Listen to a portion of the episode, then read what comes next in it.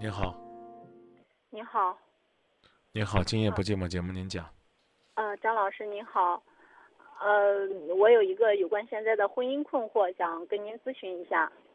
一块儿商量。嗯，是这样子的，我今年结婚三十六个月了，呃，最近我发现我老公在外边，嗯，大学里边的一个大学生，他养了他十九个月，基本上是我是，嗯。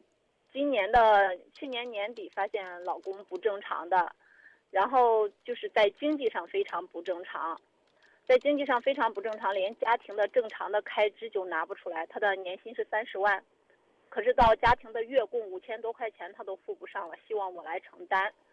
嗯，之前我们家庭的一般是孩子的生活方面，还有家里买菜什么由我来承担，像一些大方面是由他来承担的。嗯，但是但是那个现在的发现就是，嗯，就正常的，甚至我们俩一块去吃顿饭，嗯，饭钱他就掏不出来的那种感觉，我觉得太不正常了。呃，为钱我们开始争吵，后来我发现这个情况以后，我就是留意了一下，呃，发现他的有男女关系问题。呃，当时因为我们之前也闹过其他的矛盾，在我们两年的婚姻当中，他给我提了四次离婚。我提了四次离婚，每一次他提我都同意，他都没有下文。但是这次的话，就是钱上的斤斤计较，包括装修房子，因为我家的收入，房子是我和他一起买的，一人一半，花了六十万。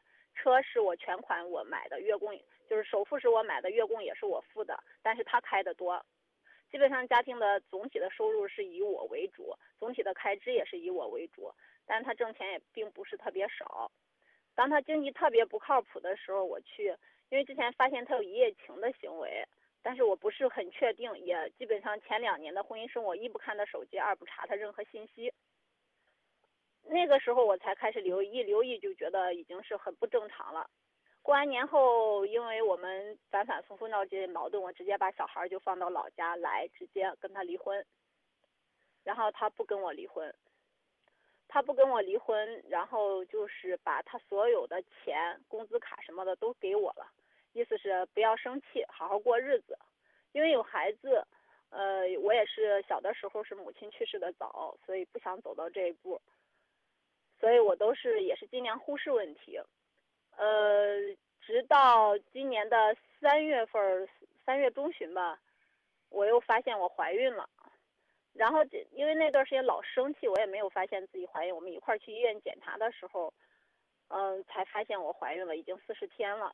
当时我老公发现我怀孕，就吓得都一下子跑得可远。我才知道他外边的问题可能是非常严重的。当时我就觉得这个孩子可能是真的不能要。呃，在知道我们之前还涉及一个带孩子的问题，我的公公婆婆是六十多岁。我公公洗衣服、做饭、打扫卫生，婆子是就基本一辈子都没做饭。而我的母亲带了四个孩子，我的继母就是呃洗涮和带孩子是最擅长的。当时我母亲已经在郑州跟着我过了三四年了，所以当时我希望我母亲来带孩子。我公公婆婆就有三个儿子，当时就说公开说要跟着我老公养老，然后一定要给来带孩子。刚开始没说要养老，就说来非给我带孩子。后来我才知道是想带孩子，顺便就不走了，在这养老。后来当时我就表了个态，我的意思是让我妈带孩子，以后带完孩子那会儿还租房子住，还没买房子。我说买完房子直接买个大的，跟着我们养老可以。然后老人当时就两个两家的老人发生了摩擦，具体现场我也不清楚。我母亲，我婆婆有一天突然跟我说，我妈没吃好饭，有一天怎么怎么没吃好饭，就我坐月子那一个月。还有一天是没有菜了，还有一天是，嗯，就是没有饭了。总之就是说好几顿没吃好饭。然后我去问我的继母，我的母亲，因为我两岁多，我这个母亲都来带我了。我母亲就没有说，现场就哭了。哭完以后说，嗯，因为我开了个店，然后就说店里的顾客特别难缠。然后我满月，我的这个母亲就带着东西都回老家了。后来我的同父同母的妹妹过来跟我说说。我公公婆婆就呃，我坐月子，他们做的饭我不能吃，我妈就去做我吃的饭，他们就把这厨房认为是挤兑他们，所以他们就不让我妈吃饭。这是两个老人之间发生的，但是这个有待考究。呃，我继母，嗯，因为我继母是那种相对贤惠的人，我父亲一辈子都是挣钱，我父亲当家，我继母也没有什么也没有说。估计我父母他俩都商量过了，后来我母亲就回老家了，意思走的时候还劝着我让我公公婆婆带孩子。嗯，但是这个中间的话，我有一个立场，我想让我母亲带孩子的原因是孩子的教育问题，因为我母亲学学问比较好，也干净利落，而我公公婆婆的学问也比较低，尤其是带孩子上和做饭上、打扫卫生上，我都觉得没有我母亲这个选择好。后来，当时我因为在我怀孕这一年当中，我公公婆婆是，我怀孕的时候就要求来郑州，来郑州还要求不跟我住一块儿，单独给他租了个三居室，我们租一套房子，再给他租一套房子。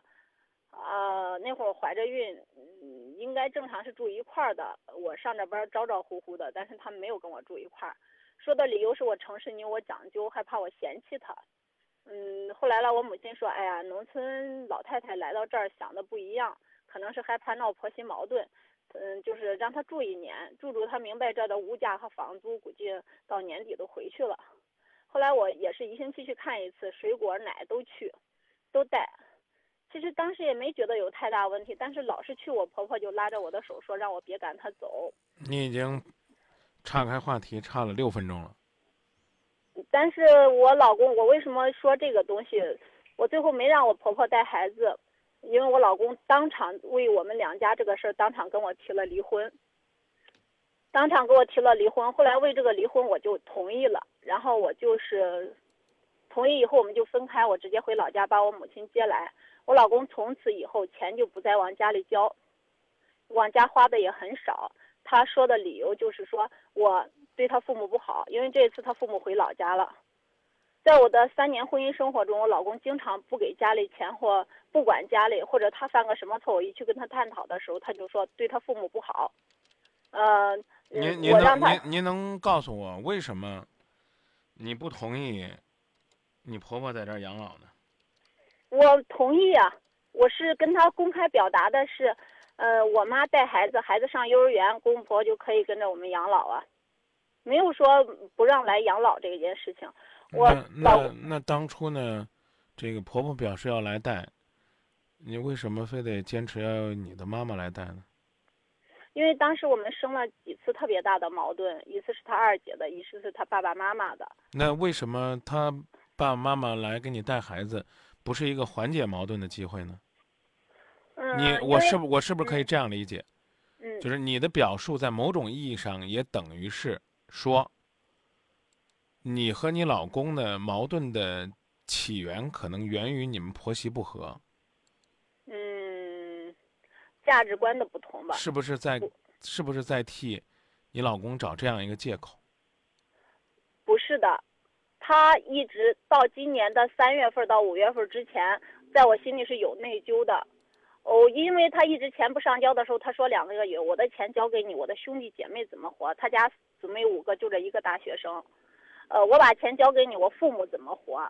到今年的三月份，到真正的五月份，我做完流产之前，我都是认为我心里有内疚，因为我的父母和我的家庭教育都觉得是无条件应该孝顺老人。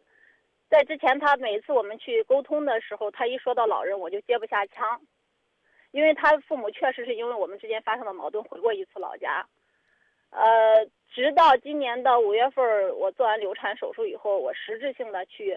呃，落实他的男女关系的时候，才发现他跟外边的男女关系已经保持了一年半的时间了，已经保持了一年半，也就是我的结婚纪念日，也就是我的生日，也是他俩第一天认识，就是去年的我的生日结婚纪念日是他俩认识的那一天，并且那个女孩公开在所有的微信上就说他俩的。认识了结婚纪念日，包括今年我的结婚纪念日，我老公回来跟我过的时候，女孩在微信上发的信息就是，我他和我的老公认识一周年了，一周年和我的结婚纪念日是一样的。换句话就是，他们的纪念日和我的结婚纪念日等同，要一块儿过。嗯。然后这些东西，直接跟我说你现在想怎么做吧。我现在的话，因为我有两个伤口，一个伤口是出轨。呃，我的母亲在我两岁半去世的原因是父亲出轨，母亲自杀。这是我婚前跟他说的。然后另外一个伤口是，我是单亲长大的，不能说是单亲吧。我的继母还算一个比较好的人，但是我和我的妹妹是我原来的母亲生的，我会觉得受尽委屈。我就是既不你想让你受孩子，你受什么委屈了？嗯，比如说女孩子该来例假的时候，可就是说没有钱去买卫生巾，问大人要的时候，四处没有人给你钱。再比如说，该女生发育的时候，该买内衣的时候，给大人反复说该买内衣了，就买不上内衣。就是再比如说，那就是经常吃饭呢，这是家庭困难的问题呢，还不是我父亲非常能挣钱，我父亲是做生意的。啊？那你说就是你继母的问题吗？嗯，应该是不是人品问题，是不够关心的问题。他还不是那那那一个很坏的那人。那要不来钱，和呢没人给钱是两码事儿。这第一，第二呢，就是像这样一个继母，你也视她为掌上明珠啊，把她带孩子看作是你最这个贴心的帮手。嗯可为什么不是婆婆呢？嗯，不能那么说，因为在那个时候的时候，我我父亲和我的母亲的关系也不是很好，他们两个，我我父亲和我继母的关系也不是很好。我要跟你表但我要跟你表达的是，拒绝嗯婆婆帮你带孩子，是你人生婚姻当中的一大败笔。呃，如果你知道我婆婆来了以后，我老公跟我提了几次离婚，我们没在一块儿住，甚至没有涉及到带孩子之前，我婆婆就已经是我老公需要养他弟弟的孩子，跟他弟弟的孩子盖房子娶媳妇儿，并且家庭是我来挣钱。呃，包括我们中间闹了很，就是因为在节目上我没法详细跟你说，基本上从我怀孕四个月，我公公婆婆来到我生孩子十个月、六个月当中，基本上我们俩是自谈的手拉手，就是非常对不起，好的那种对不起，。对不起，我错了，好吧？你不用再讲这么大套来论证我刚才这个判断是错误的了，好吧？这句话呢留给你，什么时候冷静的回味一下。我觉得是败笔，我这个说法不过分。您没必要非要嗯论证我这是错的，您接着往下讲吧。这这是第一个伤痛，好第？二个就是孩子不想让他走到单亲上这一步。这是一个这是一个问题。嗯、两个呀，一个是出轨，男的出轨我无法理，就是基本上是我，就是认为就是这算是我的伤口，不能接受的一个伤口。嗯另外一个就是孩子不想让走到单亲上。嗯。所以在我发现他有情况的时候，我直接提出了离婚，也把孩子做掉了，但是他并不想离婚，并且也跟我表态了，没有承认外边的情况，坚决不承认，但是也做出姿态，意思要好好过。但是中间他并没有断，他们继续来往。嗯，中间的话，我第二次怀孕的时候，我公公婆婆又来了，因为那会儿我老公在出轨当中，我那会儿我在也非常失落的当中。我老婆婆来的第三天，跟我老公说我给他脸色看了。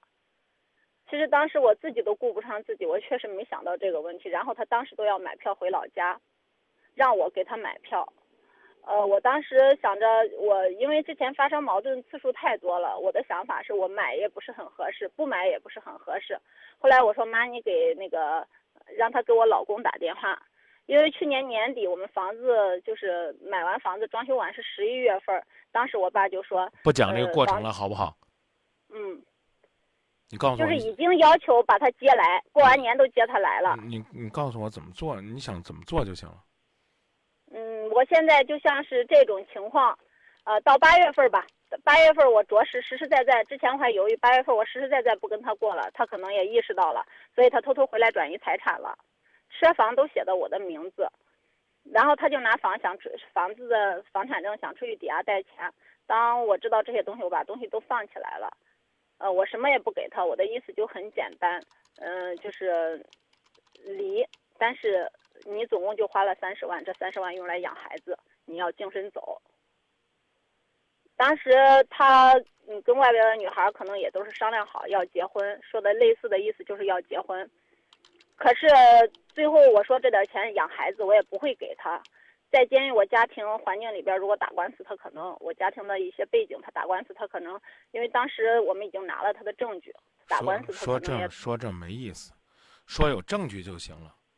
你就你是个受害者，在那讲你的家庭背景，只会让我讨厌你。这我说的很明白，说事儿好不好？你要你要有背景，你给我打电话干嘛？你拿靠你的背景去解决你的问题不就行了吗？这跟这是有关系的呀，张老师。那好，那好，那法律上来说，呃，他还是通过法律途径，即便他出轨，他还是能拿到钱的呀。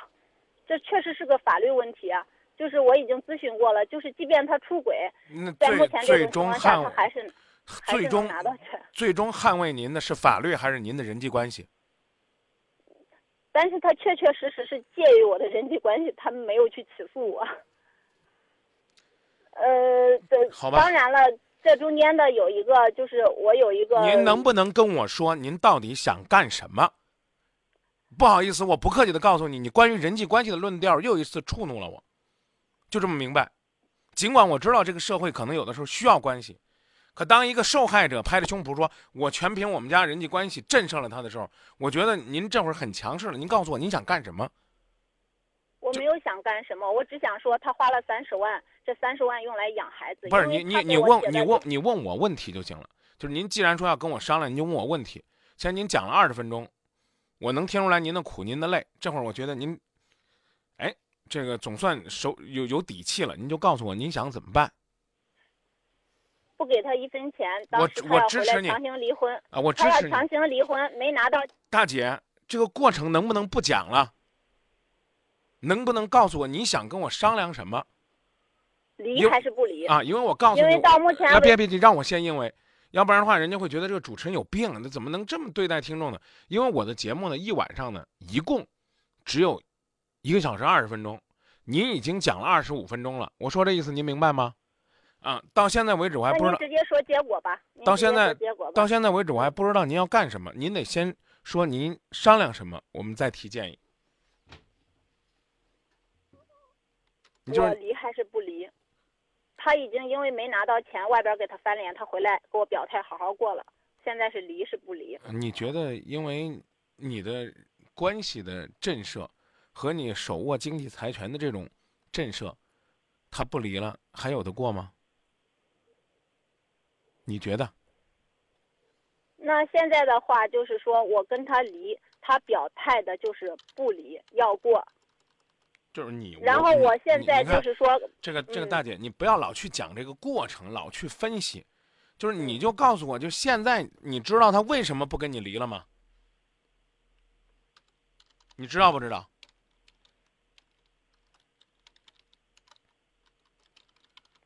我问的问题不太明白是吧？你老公现在两头不落一头，对，就是想你报上一头简单简单来讲，就是说你老公要钱没有，要人没有，实在无奈才不跟你离了，是这道理吧？也不能这么说。刚开了一个店，现在这个店还能一年挣三五十万，他还一年年薪三十万，他一年现在能挣个七八十万。如果真心要离的话，可能这七八十万他再结婚再买房子，这个女的不行再换女的也是可以的。不是我的意思，就是说，好吧，那好了，我又我又懵了，那你啥意思吧？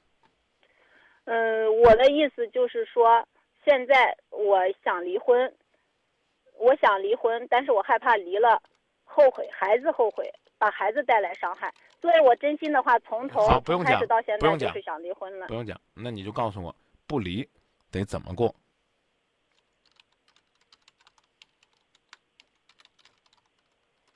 不离怎么过？你你你知道不离该怎么过吗？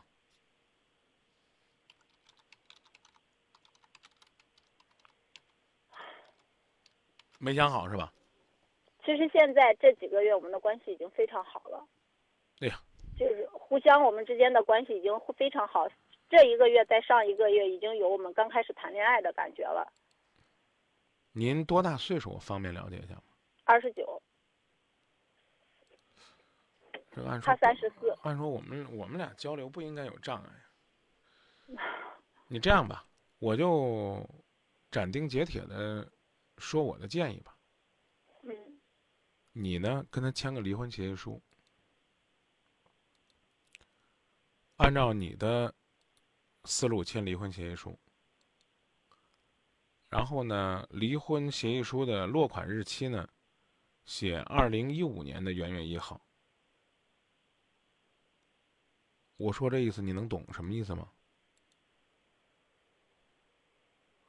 你要不懂的话，我说的明白点儿，就是你们两个。你的意思就是，嗯，那个叫什么词儿？那个是，呃，我说是离婚。我说吧，我把它叫预备离婚啊，预备离婚。然后呢，这个生效期呢，就算是它生效了，也应该是二零一五年元月一号。我说的您能明白吧？那我这个证领不领？让我说完行不行啊？好，日期写二零一五年，那你还有多长时间呢？一年的时间啊。嗯，你的离婚协议书写的都是二零一五年。你作为一个又了解法律、又接受过这个教育的人，你会不明白你证能领吗？门都没有啊！你根本就领不了证啊！领它干嘛呢？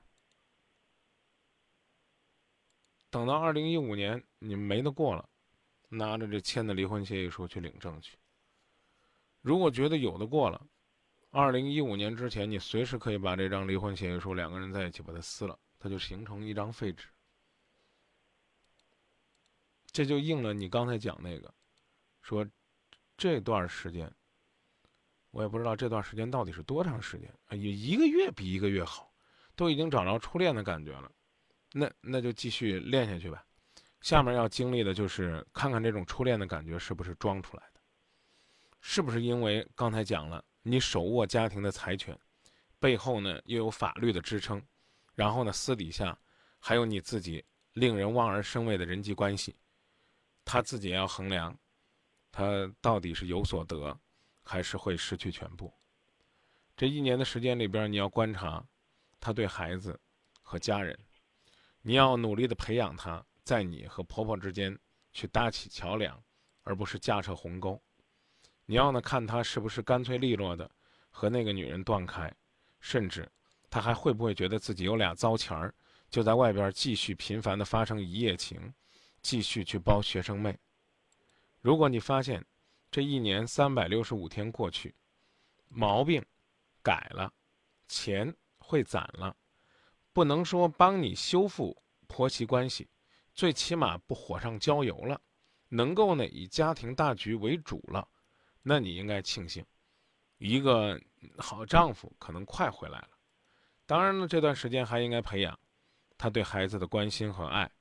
力争呢，让孩子有一个值得信任、值得托付、值得骄傲的父亲，这才能达到你所谓的消除你童年成长的阴影，减少孩子在单亲家庭受到的这种伤害。如果我以上说这大概八条，他有一条做不到，你都可以选择离婚，因为之前你已经伤得太深了。